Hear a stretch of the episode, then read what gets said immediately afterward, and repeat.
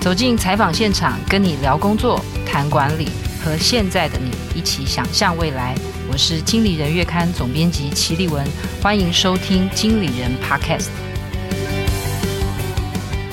听众朋友好，欢迎来到经理人 Podcast，我是经理人总编辑齐立文。今天邀请到的来宾是 Google 台湾总经理林雅芳，待会我们会称呼她 Tina。我们先请 Tina 跟听众朋友打个招呼。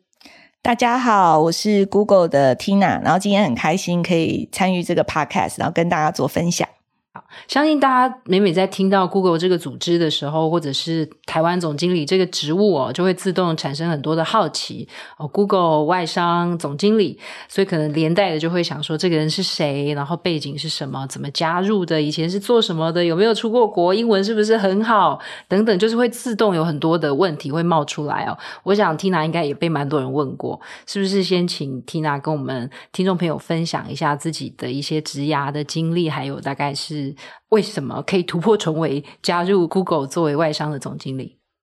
我目前在 Google 是负责整个台湾的业务跟运营发展。那刚上个月吧，刚满九年。嗯、对，那如果要用很简单的就是描述我的整个职涯的话，其实就是科技业跟国际市场发展。那在不同的公司、不同的职务，其实都是环绕在这两个主题，就是跟科技跟国际市场发展是有关的，那不论是硬体、软体，然后现在可能是在跟网络啊、云啊相关的这个领域，都是在跟这个科技的每一个阶段的这个转变的浪潮，都在这个浪尖上。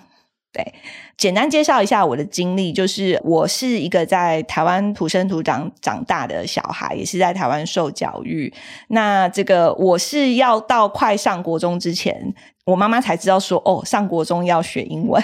对，这样就大家都知道我几岁了。然后也是要上国中前开始才学英文。然后我一直是到大学毕业之前，我都没有离开过台湾，都一直是在台湾。嗯。然后我是一直到第一个工作必须要去美国出差，我才办了我人生的第一本护照。然后甚至是因为要出差，然后那个时候公司只有配给我桌上型电脑，然后我因为想说出差我没办法带桌上型电脑，所以我还跟同学借了钱买了我第一台笔记型电脑。对，所以呢，听完我的经历，就会发现从头到尾都跟很会英文、很会电脑一点关系都没有。就因缘际会吧，就加入了就是科技这个行业。那我觉得也很幸运的，就是在我的职涯中，就是不论是这个台湾科技业在国际市场上开疆扩土。不论是个人电脑的起飞，然后后来转到 mobile，然后甚至是后来到这个网络时代，都在我的职涯的每个阶段都画下了每一个阶段的这个呃历程。那现在的话，其实 AI 已经也好几年了。当你有很大量的 data 的时候，它其实就会有机会去做很多 AI 相关的部分。那刚好就跟我这个整个职涯的历程，都是每个阶段都是跟科技的每个阶段的这个浪潮是有关系的。专业领域上，就是我讲，它不单单是说是在生意上可能做不同类型的服务，但是我一直以来都是对国际市场开发跟国际接轨这件事情是有很大的热情的。不论是行销、PM、呃运营，然后业务等等，它其实。不同的职务，但都跟国际市场是有接轨相关的。那这个是在我的整个职涯一个蛮重要的一个主题吧。嗯，其实刚刚 Tina 有提到，就是说，呃，我我 Google 了一下 Tina 的背景是应该是台大的商学院毕业的。嗯，然后刚刚有提到，其实一路以来都是在科技产业。然后主要可能是负责国际业务的运营啊，或是 sales and marketing。嗯，那其实现在是 Google 台湾的总经理，其实应该也要做更多的是管理或是领导的工作。我觉得科技不但本身日新月异哦，连产业本身也变化很大哦。那你觉得自己在这个里面是大概是怎么去学习或者是掌握这些变动，像可能最近虽然刚 Tina 有说 AI 其实存在已久，但确实其实好像 AI 又更贴近产品以及服务了，好像我们又要学习更多的新知，或者是理解它可能对于自己的公司的商务有什么影响。就是你大概都是怎么快速的进入一个新的领域，或是驾驭一个自己陌生的知识？嗯，我觉得科技业最有趣也最美丽的一点，就是它的这个变化跟可能每个年它都有很多迭代或新的东西会产生出来。那我觉得这个也是，如果选择要在这个行业工作，它必须要面对的一个有趣的点，是一个挑战。那学习这件事情的话，就是因为可能我自己本身是一个好奇心比较强的，所以每次有在一些新的议题的时候。身边也有蛮多的前辈，然后这个相关领域的专家可以去请教。那我自己本身也是一个喜欢看书，然后有一些呃线上课程或课程这些可以去学习。然后甚至是因为在科技业里面，所以也会有很多公司或是客户或合作伙伴的专案，你是有一些实际的一些。专案经历可以去了解说这件事情它到底是怎么样的。那学习就不外乎说你有 role model，像刚刚讲的 mentor 可以学习，然后你有实际的经验可以去历练。那另外一个就是像透过可能上课学习或是读书这些方法。那这个大概就会是进入新领域前会去探索，然后也去跟其他相关的这些专业的懂更多的人去请教。接下来想问一个，我觉得是，其实这个题目是蛮简单，但我觉得蛮多人都会想问，因为刚刚 Tina 有提到，就是说，其实自己大概不像现在很多小朋友是可能从幼儿园小时候就开始学英文哦，Tina 其实是国中开始接触英文，然后，对我想说，哦，连是要开始出差的时候才办第一本护照哦。那在你的工作的职涯里面，因为其实也带了不同的外商嘛，然后也负责开发国际业务，就是说。这个英文的沟通或是应用啊，尤其是要可能要回报业务啊，或者是可能国外有一些出差的场合啊，就说这种不管是专业上的英文，或是社交上的英文，都没有卡卡的或很焦虑或会害怕的时候。嗯，当然是会有这个害怕跟焦虑的时候，但是我都会告诉我自己说，我怎么样把这个害怕跟焦虑的感觉转化成兴奋。嗯，对，那那个兴奋是说，今天你知道这个事情是你没有做过事情，那我会把它当成是一个挑战任务，说，诶，我今天如果要做这件事的话，我要怎么准备它？那我会看我这个准备完之后结果可以到什么程度，就是我会把自己的心态放很平，是我本来就不会，所以不会的话，反正这个事情就是再怎么样，如果有因为这个历练，我可能就会得到一些新的体验。那那些新的体验，它都应该会在我身上留下一些痕迹。如果我经历过，我知道我学到了什么，对，所以我自己会把这个事情当成是说，没有失败，只有反馈。就是每一个经历，它都会是帮助我得到更多呃历练的养分，不论是社交跟可能商务上面的这些历练，我觉得就是把耳朵打开跟累积。这个经验值，对，嗯、那我觉得很幸运，是因为我的工作环境会跟不同的人，然后有机会去接触。那你可以让这件事情它就是一个经过，或者是你可以选择让这件事情变成是一个经历。嗯，对，经过就是你这件事情过，但你没有学得到学到什么，但经历说哦，觉得上一个会，比如说我们那个老板他这样讲，这段这个讲得很好，下次可以学起来，那我就学到了。那也许我这里面可能有出点错。那就过去吧，可能当下有点 upset，可是就赶快 move on。但是我我在这中间有得到一些新的学习，那我可以把这个新的学习的历练用在下一次可以用到的场合。嗯，对，因为我会问这个问题，是因为我觉得有时候好像私底下觉得自己好像英文还可以，然后每次真的要到商务的场合，就会开始有点烦，有点焦躁。然后我觉得好像刚 Tina 分享的这个心态上的调整，我觉得还还蛮重要的。嗯其实我们今天邀请到 Tina 来，当然最主要不是要去探讨，就是说她到底是怎么当上 Google 的总经理的。其实是有另外一个我觉得蛮重要的原因，因为我相信 Google 作为一家国际型的企业，一直都是媒体关注的哦。不管是他们从创办人的故事，然后这家公司的创立的历程，到他们每一次的新产品、服务、商业模式到管理的做法，比方说像以经理人月刊来讲，我都可以回想起我们写过很多关于 Google 的事情。而且有一些我还不知道它还存不存在，例如说每一周有一天可以做自己喜欢的事，这可能很多媒体或者书都写过，或者是我们还曾经做过封面故事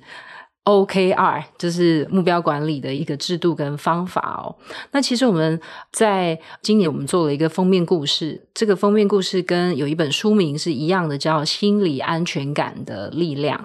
然后这本书是哈佛商学院教授 Amy Edmondson 写的，那天下杂志有出版，有兴趣的听众朋友可以去找来看哦。那书里面提到了，就是 Google 曾经大概在十多年前进行了一个叫亚里斯多德的计划哦。我还去特别找了一下哦，Google 有一个网站我很喜欢，叫 Rework，就是 R E 冒号 Work，然后里面谈了很多他们对于管理的一些实战的做法，而且他们都会跟那个学术的研究交相引证哦。我自己会觉得在里面可以学到蛮多东西的。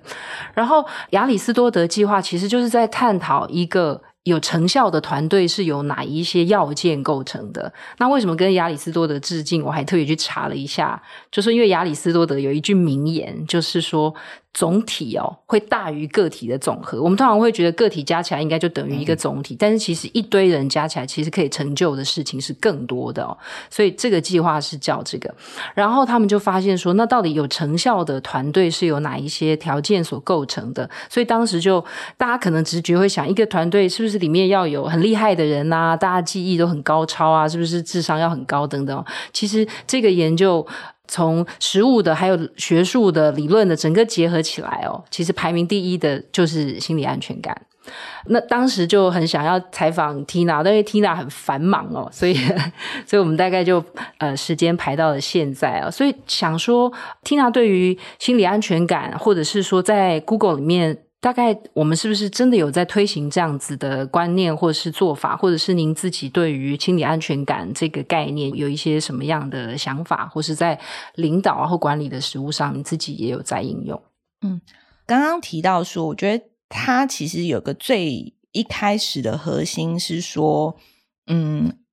因为我们希望在这个知识型经济的工作场域里面，我们会。比起，比如说这个只是一个工厂，或是有固定流程的一个工作场域里面，知识型经济它非常需要仰赖每一个人能够释放他的所知所能，然后也会非常仰赖就是人跟人之间的协同合作，然后甚至是如果我们希望可以再推到极致，要去做所谓的创新的时候，因为创新没有百分之百一定会成功的，它就会有所谓。呃，需要去做这个承担风险的时刻，那每个人都会害怕失败，每个人都会害怕丢脸。那如果我们没有办法形塑一个让团队能够有这样的心理安全感，让不同有才能的人能够很好的协同合作，然后也能够让大家这个愿意去承担风险、去创新的一个环境的话，那最终。这个组织它能够呈现出来的这个成果，就会是很普通的成果。嗯，所以如果我们希望我们整个公司能够在这个不论是提供更新、更创新的产品或更新的服务等等等，它都必须要是能够让大家愿意把自己的所知所能贡献出来的环境。那这个是最终我们为什么想要去研究新颖安全感一个最主要的目的。那 Tina 刚刚有提到，就是说，其实因为知识经济底下，我觉得最重要其实就是人脑袋里面的 idea 哦。嗯，但是有时候就是我们好像会卡在那个组织的团队的氛围里面哦，不管是制度的或是人际之间。因为其实心理安全感有一个蛮重要的定义，就是说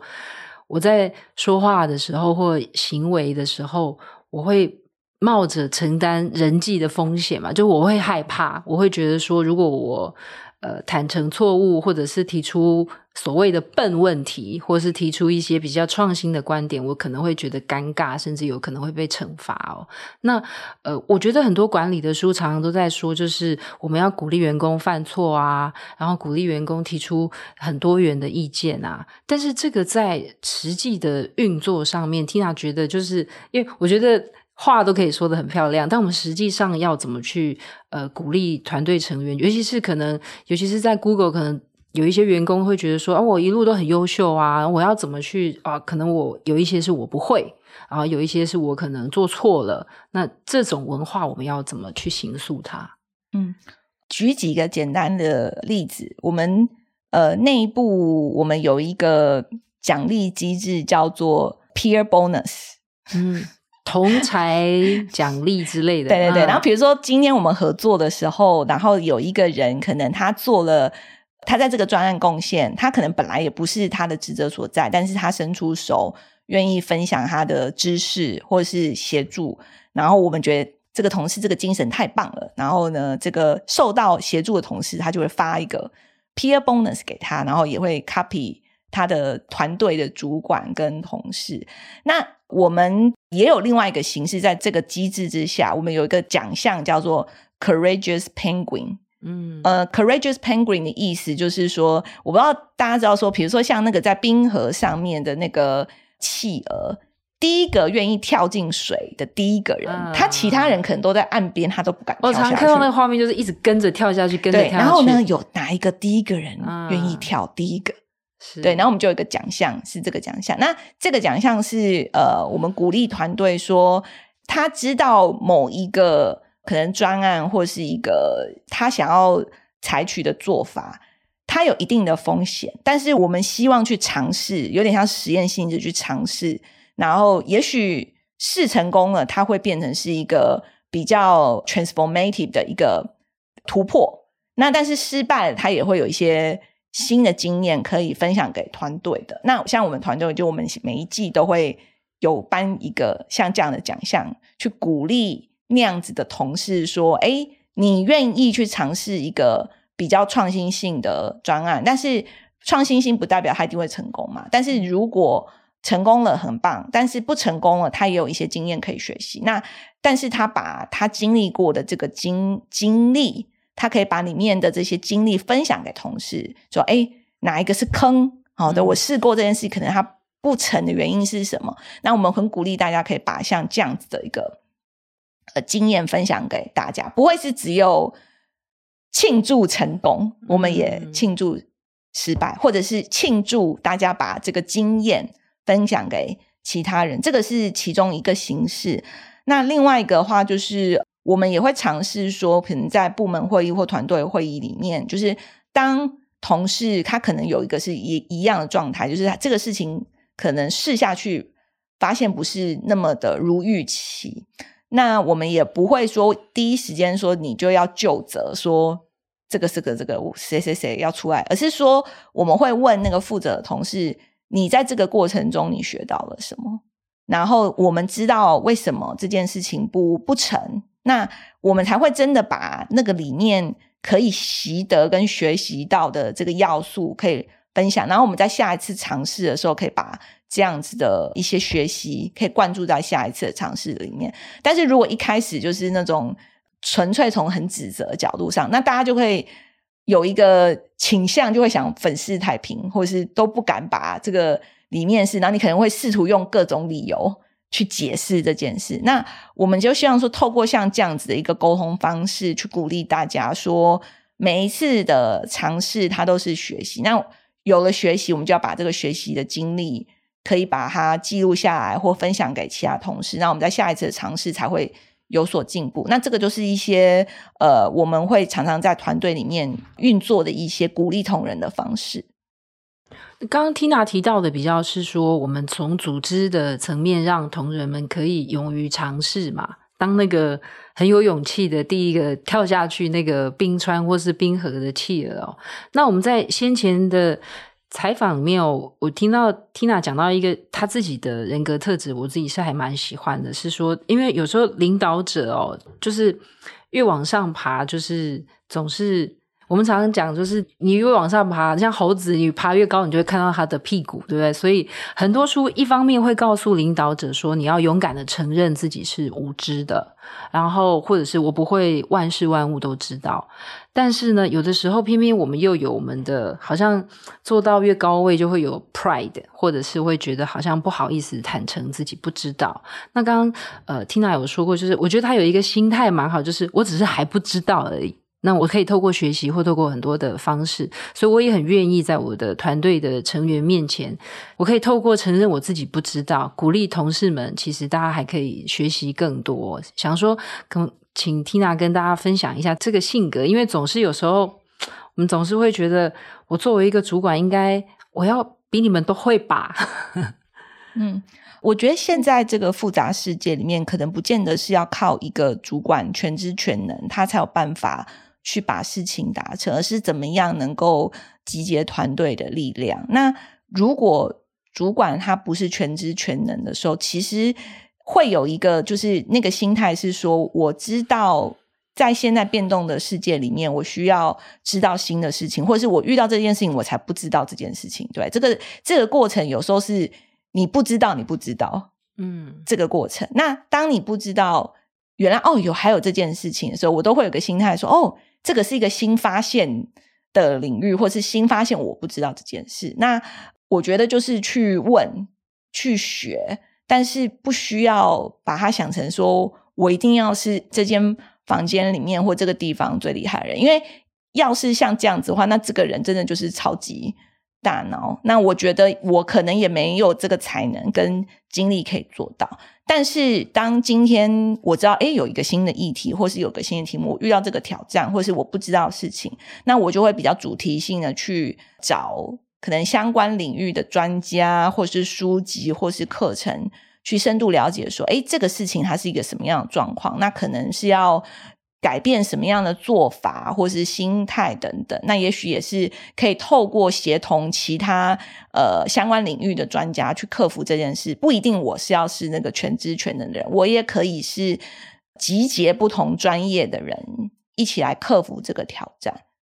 我觉得比较是。呃，新的时代，这种比较重视创意或是创造力的时代的领导力，我觉得有一个比较不一样的定义，就是说，其实可能作为一个领导者，更重要的特质，反而是来自于集结一群很厉害的团队，然后让他们各自发挥所长哦。像你要带领，主要是带领 sales and marketing team，嗯，那就是说，大家好像会会不会有时候又。各自为政，或者是业务 team 本来就很容易会有明星这种心态，那我们要怎么样去让大家还可以一起 co-work 这样？呃，我觉得有一个是我还蛮喜欢我们 Google 文化，是我们其实强调是 what 跟 how。嗯，那这个 what 跟 how 里面，what 就是你可以把事情呃可以就是可以 deliver 出来的 impact。但是 how 的话，是我们希望可以在公司内，或是我们跟对外合作伙伴的一个形式的风格。那我们这个形式风格，很简单来讲，它就会是一个我怎么样能够跟别人知己知彼的去协同合作，然后可以让这个协同合作之后发挥一个更大的效益。那我能不能很清楚的沟通？然后我们主要会有三个，一个叫做 drive amazing work，就是你真的是要把很棒的。工作做出来，然后第二个是 live yourself and others，嗯，然后第三个叫 lead with respect，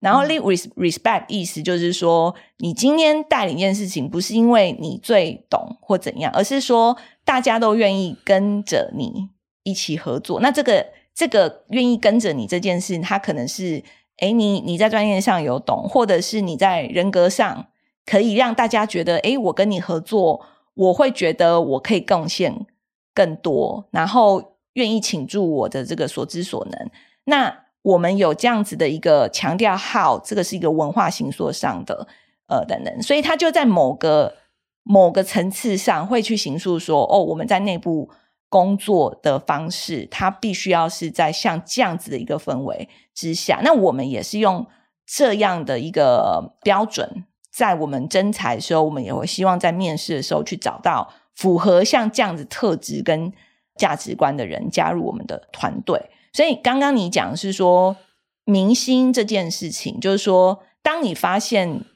你在负责或是要处理的题目，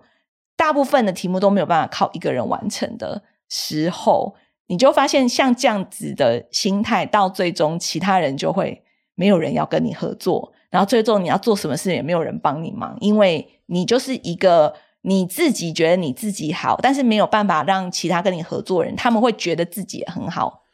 的一个团队氛围的时候。你就会发现，最后这些专案都不会顺利的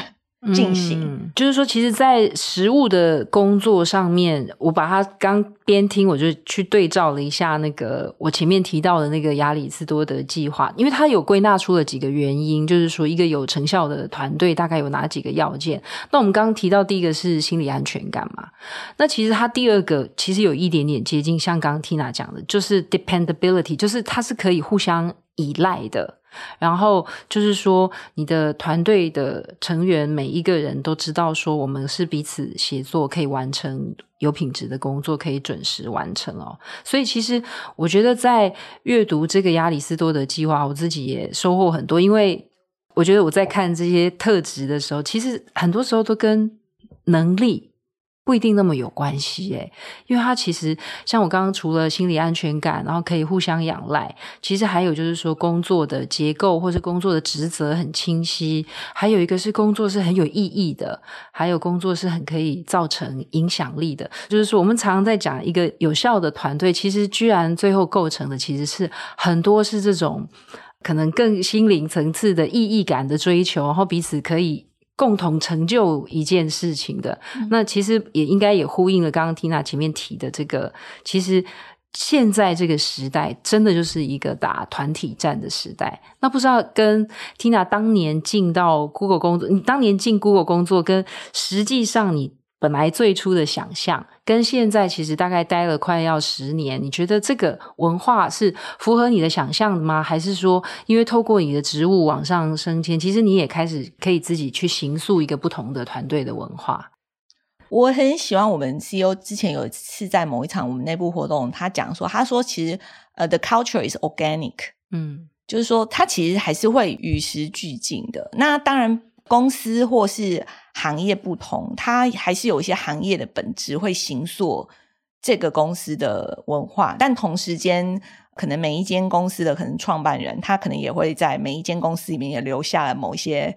他的 DNA 在这间公司里面。嗯。那我觉得没有哪一个是最好的，我觉得就是每一个 talent 他会去选择适合自己跟。认同的。那我自己也还蛮惊讶，就是上个月九年的时候想，想哈，竟然已经九年了。虽然我不是我们团队最 senior，我们在台湾也有很多很 senior 的同事。然后我在反思这整个过程的时候，我觉得第一个是我自己会觉得这个是一个我非常喜欢的学习型的环境，就是说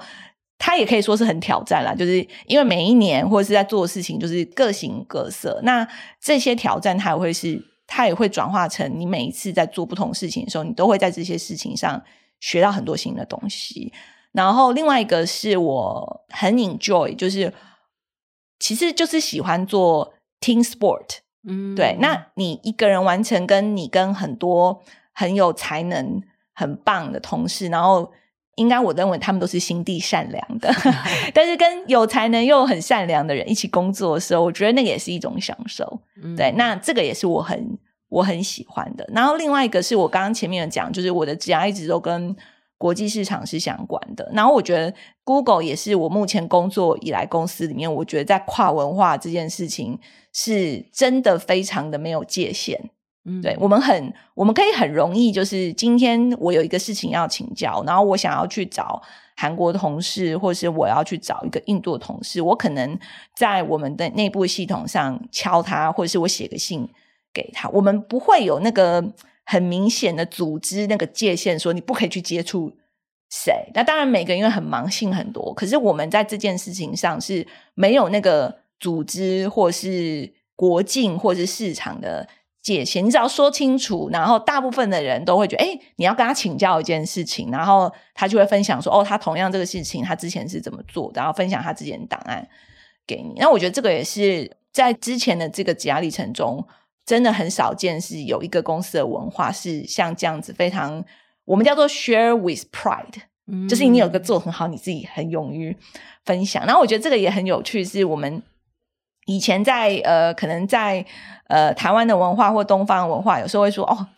这种感觉好像很臭屁，或是需要，不是？我们是觉得说，哎，你自己有做了一个好的事情，你 share 出来不是炫耀，他就是把你做的好东西跟其他人分享，说别人就可以用你的方法去创造另外十倍的结果，它就是一个加成的加成的效益。然后我们内部也非常鼓励呃这样的的一个文化，然后我们也非常的呃 appreciate 同事这样做。那我觉得这个也是。呃，在嗯一个不论是在知识经济下，或者是在一个呃变动环境下的一个呃企业文化下，它会让每一个同事大家都是共学、共享、共好，然后去把自己的所知所能分享出来。然后大家只要这个学习的速度越快，这个组织就可以在这个变动跟不确定的环境下往前。前进的更快，但是我觉得刚刚刚呃，主编有提到，就是说，对这个也是我刚进来的时候，我会觉得很不适应的一点是，你有有时候会觉得我们公司内部很像个大海，对，它不是一个固定的游泳池的泳道，它很像一个海一样。然后呢，这个海的意思就是说，就像我刚刚讲，那个流动是，就像你今天可以找这个人问，找那个问人问，所以你自己只是你要很清楚知道你要做什么，跟你要游去哪里。嗯、但是你可以很很没有界限的去请教别人，然后或去跟不同的部门合作。有时候我们内部还是有一些专案是，诶，我们觉得这件事情需要做，然后我们。集结一些对这件事情志同道合的同事，我们就开一个 project。我们到现在还是这样。那当然，你要去说服其他人，一定是你要去说，哎，这件事情对我们的市场，或者对我们公司，或者对什么事情，呃，我们觉得我们看到他的利益。那有一些同事可能他是跟他职责直接相关，但也有一些同事是他愿意贡献他呃十个 percent 的时间来贡献，说，哦，我觉得这件事情我可以。帮忙，那他愿意加入这个专案小组，那我觉得这个是呃，也是在我过往的职涯，在别的公司没有经历过的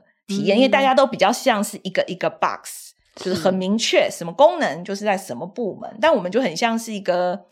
有一点变形虫组织吧，然后有点 organic 的组织，就是它不是一层一层的 hierarchy，它比较像是一个 organic 的一个有点像 ecosystem 在内部。那我觉得他就是相信说。我们在人才培育上，我们会找到用这样子的方式工作跟信念的人。那当这样子人找进公司里面，我们要怎么样去合作？我们会透过像这样子的合作模式去激发创意，然后甚至是可以协同合作。那当这些人可以用这样的方式合作，他会创造出更多的可能性的时候，那也有机会让我们可以提供呃更好的服务啊，然后可以让。这个公司的这个呃，可能业务发展会更好。然后我觉得这个就是回到刚刚主编讲的事情，我觉得诶，这个是一个诶，真的是进来才有体验到的、嗯、呃事情。然后我觉得书上的那些描述都可能很难跟实际上体悟到。那如果是这样，很多跨专案的组织，甚至同仁们自己是有这个自主权去组这样子的专案型的团队。主管会不会觉得好像，哎，你们就自己自己组，那我的权利，或是你会不会很想要监管这些事情呢？我们内部像刚刚讲，我们还是有我们的所谓的这个绩效考核的系统，嗯、然后有比如说我们的 CEO，他定期就会把公司的所谓的 OK 啊会跟大家很开诚布公的沟通，那各部门也会要去对标，说在。CEO 这个 OKR 下，我们这个部门应该完成什么事情？但是完成什么事情，跟每个部门他要用什么样的创意的方法去达成这件事情，这就是所谓贡献所知所能嘛。所以做法没有说一定固定，一定要怎么做，但是目标，呃，我们内部是很透明、很清晰的。那刚刚您说，就是呃，会不会觉得没有控制权？我们会希望鼓励同仁是说。你一定有一定的时间，你还是会在你的 core job 上面，你要把你的 core job 要能够做到事情，要能够 deliver。但也有一定的时间，比如说你想透过参与这个专案，你可能会学习或贡献什么？那这个都是我们都还蛮 open，可以让同仁跟他的主管去讨论，然后可以把它定在他的自己的这个绩效上面的这个 expectation 里面，然后甚至是我们每一年也要定定我们的这个学习计划，嗯，跟你的主管去讨论，比如说，哎，现在这个呃新的趋势，我今年目标我要学什么？那这个东西也会怎么样可以帮到我现在的 core job？好，接下来想问一下，因为刚刚 Tina 有提到一个，我觉得听起来很有趣，就是说在 Google 工作像在大海里面工作。那其实刚刚先前跟 Tina 的采访，我也感受到他有一个特质，因为他其实是遇到事情是可以求助啊、求教啊、求救都没有关系。你自己认为？你觉得大概在组织里面，我如果可以长期的、慢慢的往上升迁，或者是在 Google 里面，我算是可以表现的一直稳定的往上的，这个你觉得大概是哪一些特质会？也许也可以给一些听众朋友一些建议。嗯，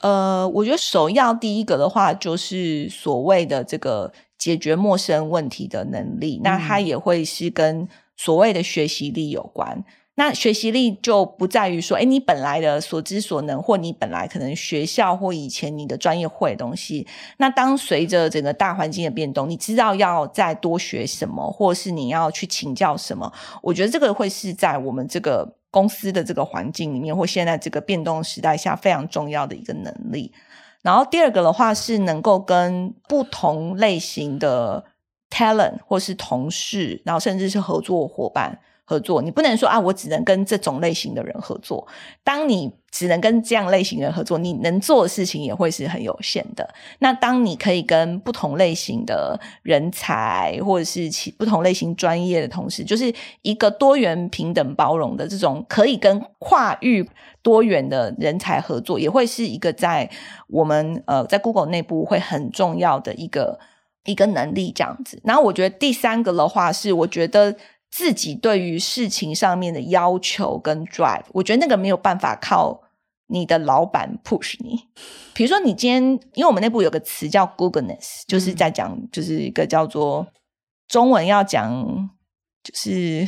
你说 Google 加 N E S S 这样吗？呃，G O O G L E Y N E S S，啊，对，它是一个我们在讲我们。公司内部人，我们想要找人的时候，我们想要找这样特质的人。嗯、那这样特质的人，他只有几个要素，一个就是他要非常能够跟这个模糊，嗯，能够共处，是对。然后另外一个是他要能够看到事情，他知道要主动的精益求精，嗯。然后他要能够跟其他人合作，能够去尊重其他人等等。那这些特质，他也会是在说，今天如果我们要在这样子的环境能够表现得好的话，那这个也会是我们公司内非常认同的价值观。那解决陌生问题能力，然后能够跟不同类型的 talent 能够合作，然后甚至是说，在这种不论是在做什么事情，你都知道怎么样对自己有更好的品质上面的要求。我觉得这个会是在。呃，我们公司里面会还蛮重要。我们在看一些人才的特质。最后想问 Tina，就是说，其实在，就是说，因为现在 AI 很热嘛，好像大家又会开始觉得说，可能 AI 这个不管是呃这个能力也好，这个产品或服务也好，好像不但会重新定义。各个产业赛道里面，大致上我觉得可能又会洗盘，或是重组，或者是那在个人好像也也会开始一直在思考 AI 跟自己的工作或者是工作竞争力的关系哦。那不知道不管是 Google 也好，或是 Tina 个人也好，就是说在这样的就是说这个新的科技好像带来是有破坏性的力量的时候，那我们现在可能可以做好哪一些准备？我们现在在讲的 AI，它有很多层面嘛，有的是可能像分析式的，也是生成式的，也是。那最近这一波比较多在生成式上面，我们看到可能它会对于像文字、图片，可能像程式码这一些相关的，因为它会基于像这些要素去做所谓的生成。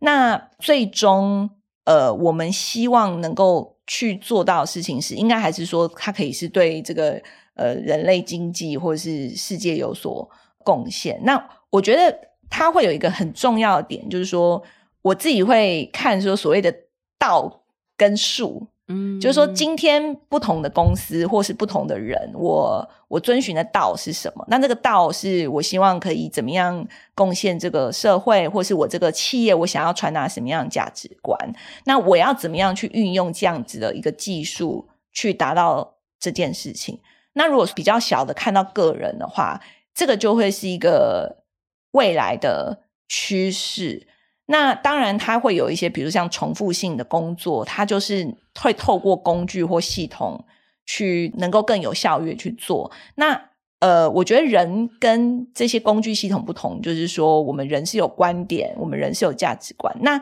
今天我要怎么样去统合这些工具，去达到一个不论是在你这个职务或者是这个公司想要达到的这个目标？我觉得这个会是很重要。那因为不同的 AI 的工具，它可能会是在不同的特定的专业领域里面，所以我认为接下来或者是现在已经正在发生，是它就是有要有一个所谓的跨域领导力。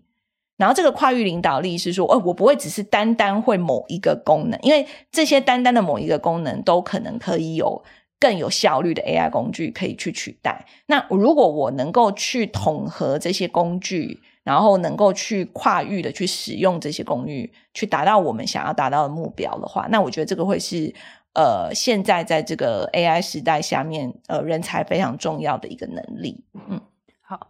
今天很谢谢 Tina 跟我们分享很多，包括她个人的故事哦，还有我们也有机会进一步的理解 Google 内部的一些组织文化。就是对我来讲，很像是我的书里面看了很多，然后来跟一个真正在 Google 里面的工作的工作者做一个映照，我自己也收获很多。那我也常常觉得，有时候我们探讨很多管理的成功的方程式哦。然后以前都会觉得好像要把个人变得越来越强大哦，但是其实我觉得今天 Tina 刚好完全提供了一个不一样的角度哦，就是未来其实反而是我们把自己变得更强大的同时哦，还有一个更重要要修炼的，就是你也要能够跟别人一起工作，跟团队一起协作，因为在未来的时代里面，大概不再是个人一枝独秀的时代哦，我觉得这个。呃，也蛮值得大家深思。那不管是经营者也好，或者是个人工作者也好，我觉得在